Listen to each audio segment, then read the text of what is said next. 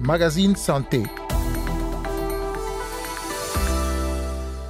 Elles surviennent en moyenne vers 12 ans et peuvent troubler les jeunes filles quand elles n'y ont pas été préparées. Cette semaine dans le magazine Santé, nous parlons des premières règles chez les filles. Si certaines informées sur le sujet ne s'en étonnent pas ou peu, pour d'autres par contre, qui pour une raison ou une autre n'en avaient jamais entendu parler, eh bien, la survenue des premières menstruations est vécue comme un événement traumatisant. Nous irons au Kassai oriental en RDC ou comme ailleurs, parler des règles reste un sujet tabou. Mais vous l'entendrez, une ONG tente d'inverser cette tendance. Ensuite, dans la seconde partie de ce magazine, il sera question d'allergie, précisément à l'arachide ou aux cacahuètes, si vous préférez, avec une étude qui devrait donner de l'espoir aux parents de jeunes enfants qui souffrent de cette intolérance. Carola Assignon au micro, vous écoutez le magazine Santé. Bonjour à toutes et à tous.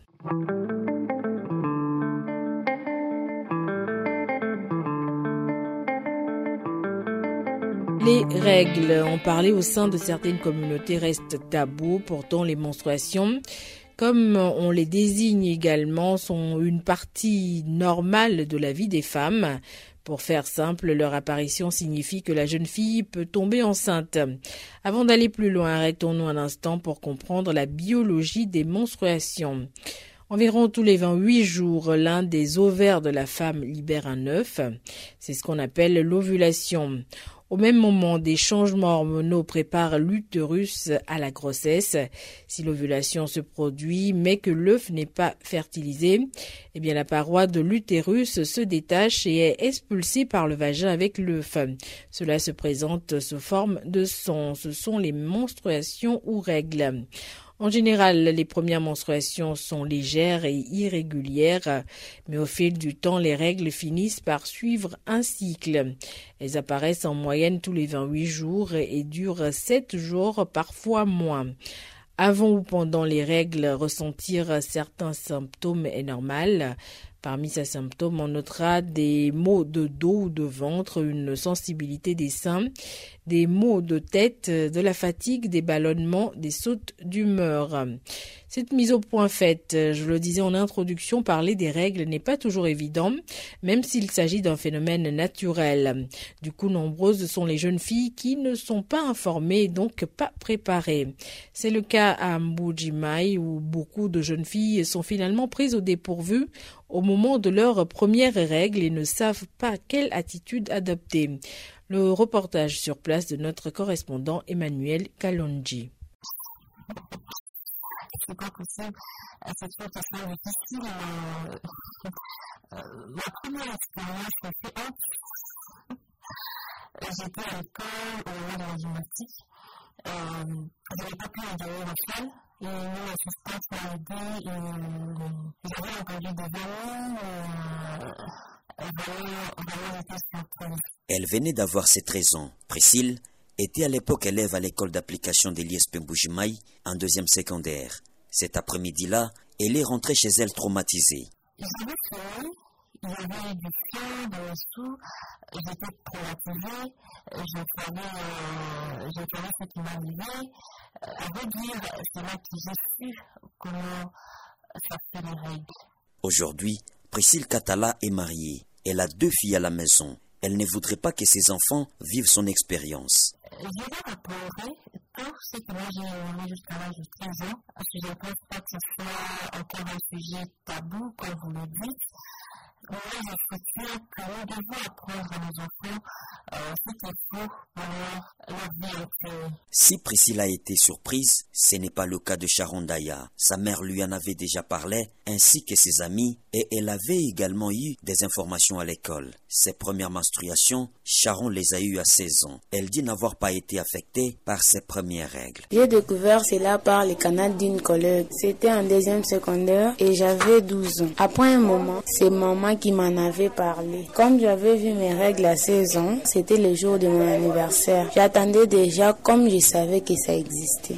Dans la région, des filles à l'âge scolaire s'absentent des cours quand elles ont leurs règles, qui pour la plupart s'accompagnent de douleurs abdominales. Sharon, elle, ne manque pas les cours. Elle prend des précautions. Avant que ça vienne, je connais et je prends soin de moi. Je ne m'absente pas, je suis toujours là. Connaître son corps et savoir l'écouter pour éviter toute surprise désagréable. C'est les conseils que donne pour sa part le docteur Edouard Kanda aux filles. Et en toutes circonstances, l'hygiène s'impose. Les soins qu'elle doit observer nécessairement, c'est l'usage de bandes hygiéniques qui sont adaptées ou l'usage de serviettes qui sont adaptées, de matériel ou de linge qui ne sont pas adaptés, ça peut vous infecter. Or, les infections génitales sont très dangereuses pour la fille. Le docteur Edouard Kanda évoque également la question des règles douloureuses. Les règles proviennent de contractions utérines. Donc, mais seulement je dois préciser que lorsque ces douleurs deviennent invalidantes, vous devez voir un médecin lorsque ces douleurs deviennent insupportables. Au Kasaï oriental, pour des raisons culturelles, parler des sujets liés à la sexualité ou l'intimité reste souvent tabou. Conséquence, les jeunes sont privés d'une éducation parentale sur ces sujets sensibles. Il faut donc un cadre plus approprié. Rebecca Kabangu, porte-parole de l'organisation non gouvernementale Les Congolais, reconnaît que c'est un défi majeur dans l'éducation des jeunes. En Afrique, les questions en rapport avec l'intimité ne se parlaient pas aussi facilement qu'aujourd'hui. Malgré le faible pourcentage des débats ouverts sur les questions relatives aux soins du corps, à la sexualité et aux règles menstruelles. Dans notre société, cela s'est passé entre la jeune fille et la grand-mère. Mais aujourd'hui, les conditions de vie imposent que cette éducation se fasse une partie à l'école et une autre entre amis. Mais avec l'évolution des technologies, celle-ci constitue un support non négligeable d'apprentissage, malgré parfois ses abus dans certains cas. L'organisation non gouvernementale Les Congolais s'applique à regrouper les jeunes au sein des groupes de parole.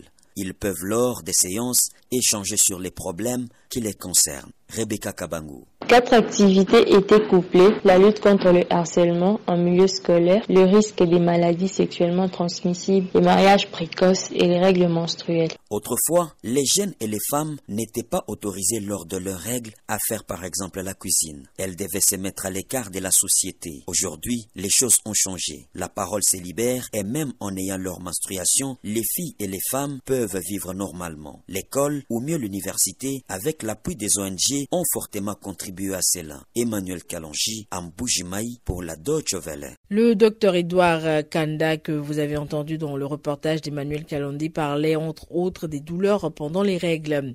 Il faut savoir que ce sont des douleurs habituellement ressenties dans le bas du ventre, mais qui peuvent s'étendre au dos et aux cuisses. Leur intensité est par ailleurs variable. Selon certains spécialistes, ces douleurs pendant les règles sont parfois le signe d'une endométriose. Il s'agit d'une maladie de l'endomètre, le revêtement interne de l'utérus. La plupart des femmes ayant des règles douloureuses souffriraient d'endométriose, d'où l'importance d'une consultation médicale pour mettre un nom sur le mal. Par ailleurs, sur le plan de l'hygiène, même au moment des règles, il est important d'expliquer aux jeunes filles comment utiliser des tampons et des serviettes hygiéniques propres. DW vous écoutez le magazine Santé sur la DW. Nous allons parler à présent d'allergie, précisément de l'allergie aux cacahuètes, ce qui peut être une source de stress et d'inquiétude pour les parents de jeunes enfants. Il faut en effet savoir qu'il s'agit d'une allergie sévère qui peut dans certains cas aller jusqu'au décès suite à un choc anaphylactique. Selon une récente étude, certains enfants pourraient surmonter cette allergie s'ils sont habitués progressivement et très tôt aux arachides. Cela pourrait aider leur système immunitaire à surmonter ce problème. Durant l'étude des enfants âgés de 1 à 3 ans allergiques aux cacahuètes ont reçu de la poudre de protéines d'arachide pendant deux ans et demi pour les aider à développer une tolérance. Après cette période, 71% d'entre eux étaient capables de tolérer l'équivalent de 16 cacahuètes. Six mois après la fin du traitement, les chercheurs ont vérifié si la tolérance persistait et ont découvert que 21% des enfants étaient encore capables de consommer l'équivalent de 16 cacahuètes, ce qui suggère que le traitement pour certains pourrait avoir un effet durable. Le docteur Stacy Jones, professeur d'allergie à l'hôpital pour enfants de l'Arkansas, est par ailleurs co-autrice de l'étude. Elle explique. This study was about Cette étude visait à essayer de trouver un moyen d'intervenir tôt dans la vie des enfants et des tout-petits de 1 à 3 ans très allergiques aux arachides.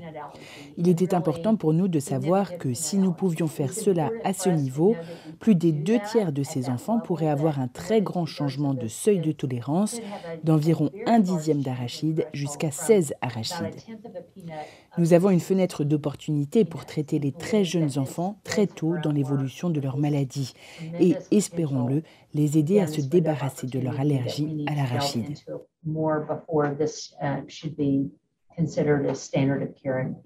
Bien que certains enfants surmontent naturellement leur allergie aux arachides sans aucune intervention, cette intolérance dure souvent toute la vie. L'étude donne confiance aux allergologues qui envisagent d'adopter cette approche de traitement pour les tout petits. Il faut noter que des études à plus long terme sont nécessaires pour savoir dans quelle mesure la tolérance serait durable. Dr. Jones. La plus grande et la plus importante conclusion qu'on attendait de cette étude est la rémission. Il y en a eu hors thérapie pendant six mois. 21% des enfants pouvaient réellement y parvenir dans le groupe de traitement actif et seulement 2% dans celui des placebos. Mais nous avons constaté que les enfants les plus jeunes étaient ceux qui avaient la réponse la plus robuste.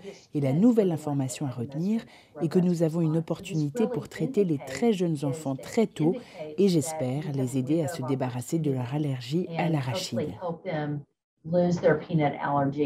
Les auteurs de l'étude reconnaissent que leurs travaux ont des limites et que d'autres recherches sont nécessaires.